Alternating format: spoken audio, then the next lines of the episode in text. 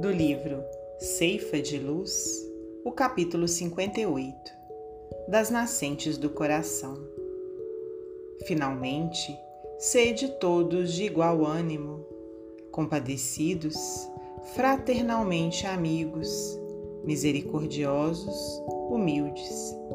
Primeira Epístola de Pedro, capítulo 3, versículo 8 de todos os tesouros que a divina providência te confiou, um deles é a piedade que podes libertar como um rio de bênçãos das nascentes do coração.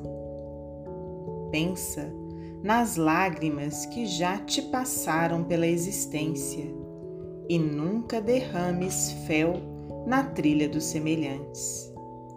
Para isso, é necessário raciocines e te enterneças entre a luz da compreensão e o apoio da caridade.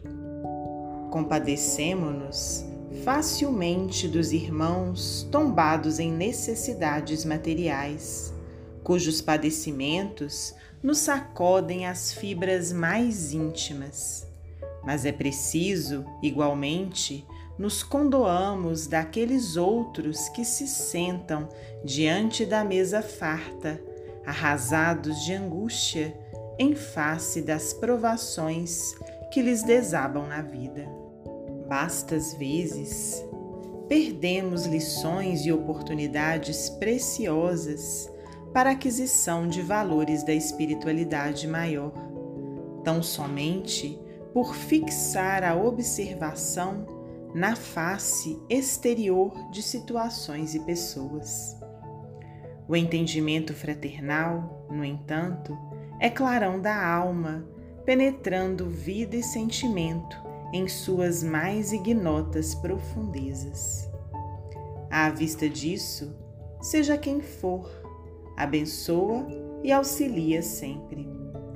Diante de quaisquer desequilíbrios ou entraves que te venham a surpreender na estrada terrestre, molha a tua palavra no bálsamo da compaixão, a fim de que te desincumbas dignamente do bem que te cabe cumprir. Procedamos assim, onde estivermos, na certeza de que, referindo-nos à maioria de nós outros, os espíritos endividados da terra todas as vantagens que estejamos desfrutando à frente do próximo não chegam até nós em função de merecimento que absolutamente não possuímos ainda, mas simplesmente em razão da misericórdia de Deus. Emmanuel, Psicografia de Francisco Cândido Xavier.